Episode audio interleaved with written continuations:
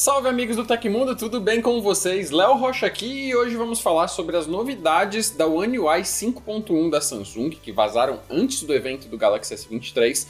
Tem também cientistas sugerindo que o núcleo da Terra mudou de direção do seu giro, uma nova IA da Google que cria músicas complexas a partir de instruções de texto, o Duolingo investigando o roubo de dados de 2,6 milhões de contas e muito mais, hein? Já deixa um like aí pro algoritmo do YouTube mostrar o vídeo para mais gente, que isso ajuda muito a gente e eu agradeço demais, tá? Agora bora para as notícias.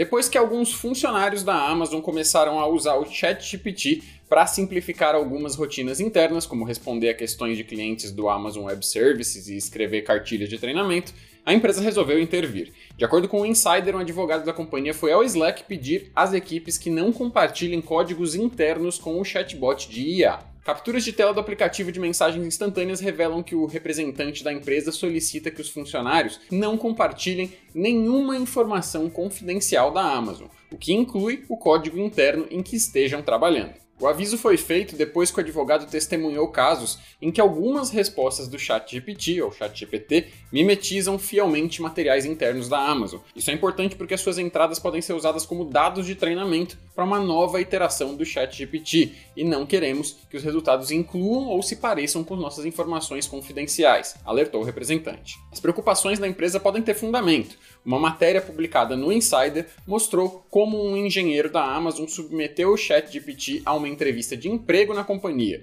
De acordo com a publicação, a IA não só respondeu corretamente a todas as questões, como também fez sugestões para melhorias de alguns códigos.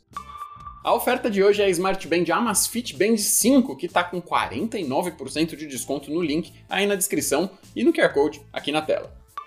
Segundo uma pesquisa publicada na revista científica Nature Geoscience, a rotação do núcleo da Terra está reduzindo desde 2009 e agora ele pode já estar se movendo na direção oposta. Inclusive, o estudo realizado por pesquisadores da Universidade de Pequim, na China, aponta que mudanças regulares no comprimento dos dias no nosso planeta podem ter sido causadas por conta dessa mudança de rotação. De acordo com os cientistas, esse ciclo da inversão pode durar 70 anos e influenciar a duração dos dias na Terra, mas pode ficar ficar calmo, trata-se apenas de alguns segundos a menos por dia e, mesmo assim, alguns cientistas permanecem céticos sobre essa mudança. Os pesquisadores, que usaram informações de eventos sísmicos para tentar entender essa alteração, também sugeriram que não acontecerá nenhum desastre gigante, tá? Não se trata de um evento apocalíptico ou nada do tipo. Contudo, nem todos concordam com os pesquisadores de Pequim sobre essa questão do núcleo da Terra girar na direção oposta. Um geofísico da Universidade Nacional Australiana, por exemplo, disse que o núcleo interno não é capaz de parar completamente. Ele sugere que está acontecendo uma sincronização maior do núcleo interno com o resto do planeta, pois antes o núcleo girava mais rápido. Já segundo John Vidale, geofísico da Universidade of Southern California, nos Estados Unidos, essa mudança provavelmente é irrelevante para a vida na superfície, mas na verdade nós não sabemos o que está acontecendo. Cabe a nós descobrir isso. Um grupo de pais de vítimas, amigos e moradores da cidade de Santa Maria, no Rio Grande do Sul, está ameaçando processar a Netflix após o lançamento de Todo Dia, Mesma Noite, adaptação em série da tragédia da Boate Kiss ocorrida em janeiro de 2013. Comentários de indignação dão a entender que a gigante do streaming está explorando financeiramente a dor de várias pessoas e direcionando o lucro apenas para financiadores e produtores. A mobilização teve início recente no WhatsApp e não inclui integrantes da Associação dos Familiares de Vítimas e Sobreviventes da Tragédia de Santa Maria. Apesar disso, os organizadores entraram em contato com a advogada Juliane Miller Korb para averiguar os fatos e entender quais os planos da empresa por trás do projeto que configura como um dos mais assistidos na plataforma atualmente. Revoltados, os familiares pensam em abordar questões como responsabilidade afetiva e social para questionar o destino do lucro arrecadado. No momento, o sentimento comum sobre todo dia e a mesma noite parece ser de injustiça, visto que os reclamantes creem que o dinheiro deveria ser oferecido como uma forma de apoio ao tratamento físico e psicológico de sobreviventes e para a construção de memoriais para as vítimas. Segundo o empresário Eriton Luiz Toneto Lopes, pai de Evelyn Costa Lopes, vítima do incêndio com apenas 19 anos, a paz passando mal por causa da série. O mínimo que exigimos agora é que uma parte do lucro seja repassado para o tratamento de sobreviventes e para a construção do memorial da Kiss. Nós não queremos nenhum dinheiro para nós, pontua o empresário. De acordo com a advogada, os familiares não esperavam uma dramatização, mas algo mais jornalístico, como um documentário, o que foi feito pelo Globoplay. Eles estão acostumados com o pós-tragédia e a série mostra o antes, então é como se ocorresse de novo. É uma linha muito tênue entre ficção e realidade, concluiu a representante legal.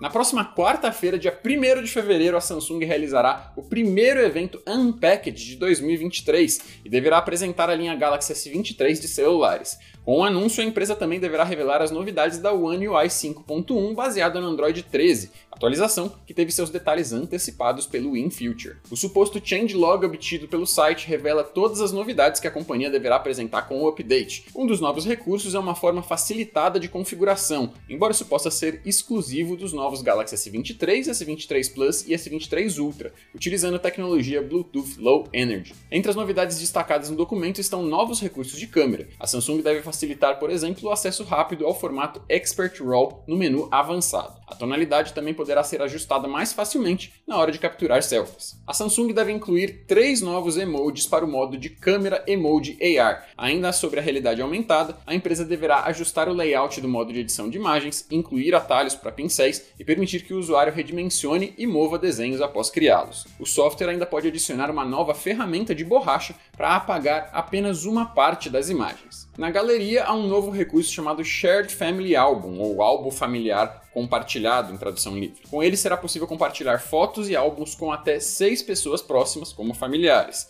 O álbum compartilhado também reconhece os rostos de outras pessoas. É esperado que a empresa ofereça 5 GB para cada membro incluir as suas imagens. Outra ferramenta cita que o processamento de imagens poderá remover sombras e reflexos automaticamente, além de permitir recriar GIFs para melhorar a resolução e nitidez. Segundo o documento, também será possível convidar outras pessoas para notas e calendários compartilhados por um link, além dos álbuns. Os aplicativos da própria empresa, como o Notas, permitirão que várias pessoas editem um mesmo documento ao mesmo tempo. A Samsung também deverá trazer novidades de integração entre smartphones e notebooks, permitindo controlar tudo com um mouse só. Isso tudo é só uma parte das novidades da One UI 5.1, então quem quiser a lista completa mesmo, vai encontrar tudo na matéria do site do Tecmundo pelo link na descrição desse episódio, tá? No Unpacked, a Samsung deverá anunciar também os novos notebooks da linha Galaxy Book 3. A nossa querida Joy Macedo vai estar direto lá no evento para fazer a cobertura, então fiquem ligados aqui no canal para ver as principais novidades em primeira mão. Já se inscreve aí e ativa o sininho.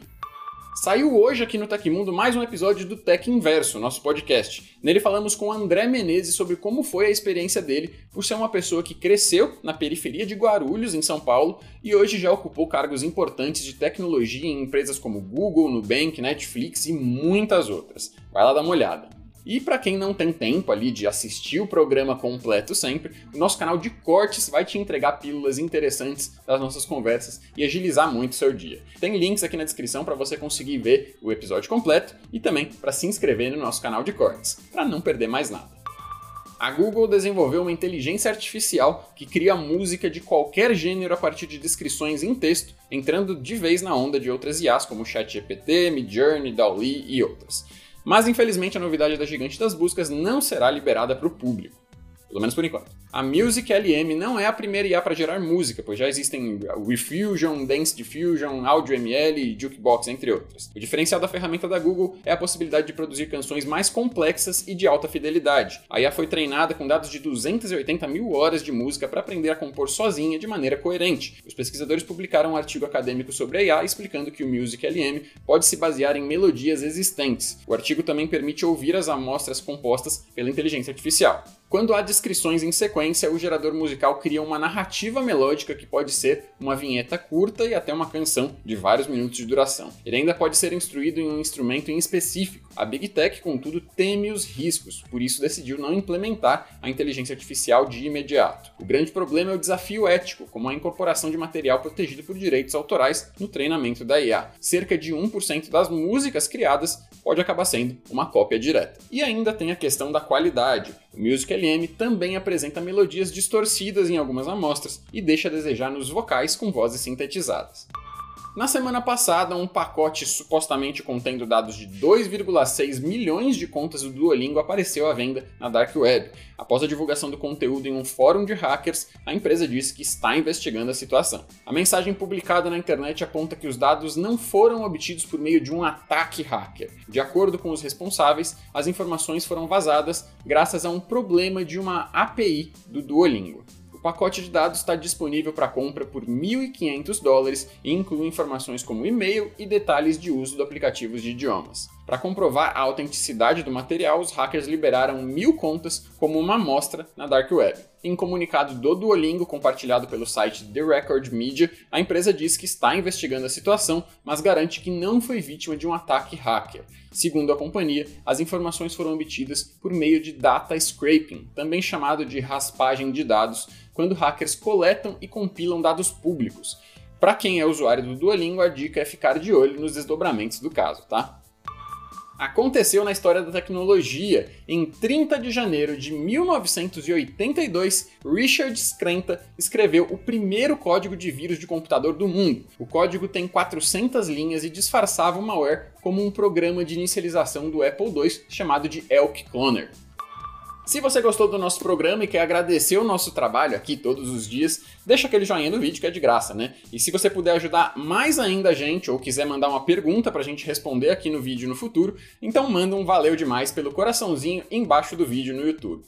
Não esquece também de clicar nos links que a gente colocou na descrição do episódio para você poder aproveitar a oferta de hoje, conhecer o TecMe, que é o nosso clube de benefícios, e conferir o nosso canal de cortes e o nosso podcast. E essas foram as notícias do Hoje no Tecmundo dessa segunda-feira. Muito obrigado a todo mundo que acompanhou acompanhou o programa de hoje, tá? Aqui quem fala é Léo Rocha, arroba no Twitter e no Instagram. Então, vou ficando por aqui. Um abraço. Até a próxima.